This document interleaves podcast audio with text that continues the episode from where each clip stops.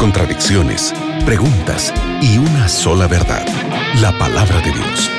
En la mira de la verdad, junto al profesor Leandro Cuadros.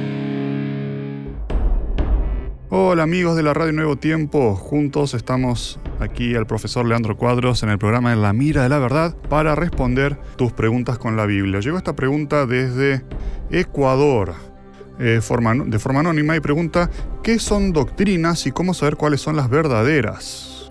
Uno de los textos que enseña el significado de doctrinas se encuentra en Primera de Juan, capítulo 1, versículo 7.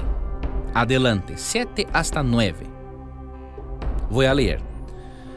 Porque muchos engañadores han salido por el mundo que não confessam que Jesucristo ha venido em carne. Quem esto hace es el engañador e el anticristo. Mirad por vosotros mismos, para que não perdais el fruto de vuestro trabalho, sino que recibáis galardão completo.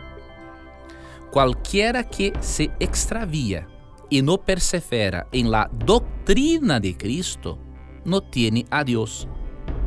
El que persevera en la doctrina, ese sí tiene al Padre y al Hijo.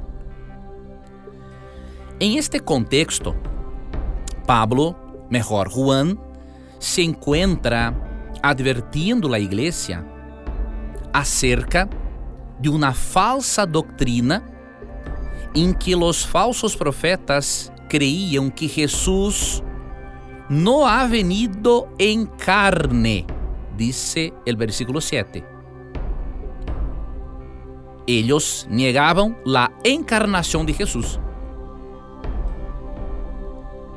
Entonces, doctrina es una enseñanza correcta acerca de Jesús y acerca de Dios. Porque los falsos engañadores y profetas enseñaban que Jesus não ha venido em carne.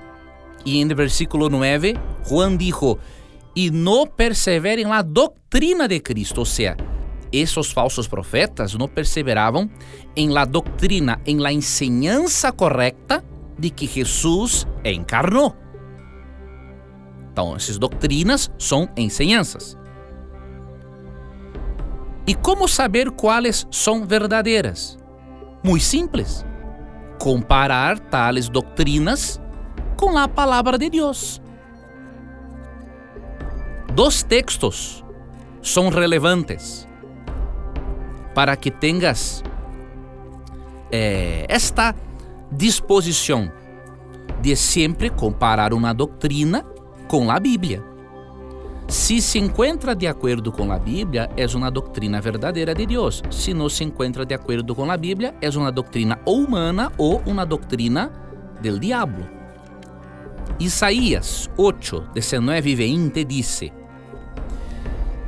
E se os dijerem, perguntad a los encantadores e a los adivinos, que sussurram hablando, responded ¿No consultará el pueblo a su Dios? ¿Consultará a los muertos por los vivos? A la ley y al testimonio. Si no dijeren conforme a esto, es porque no les ha amanecido. O sea, en este contexto,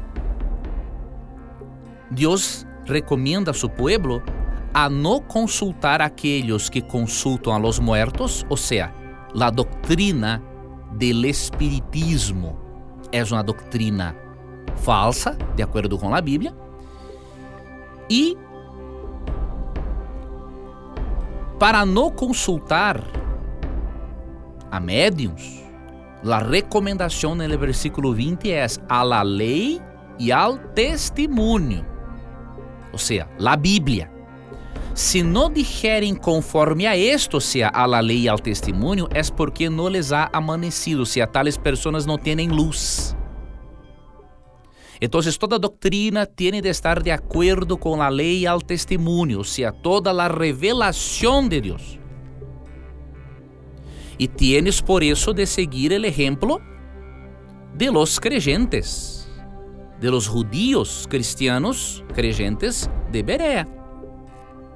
Em Hechos 17:11 vemos que quando Pablo e Silas predicavam, eles comparavam as enseñanças e predicações de Pablo e Silas com a palavra de Deus para saber quais são as doutrinas verdadeiras ou não.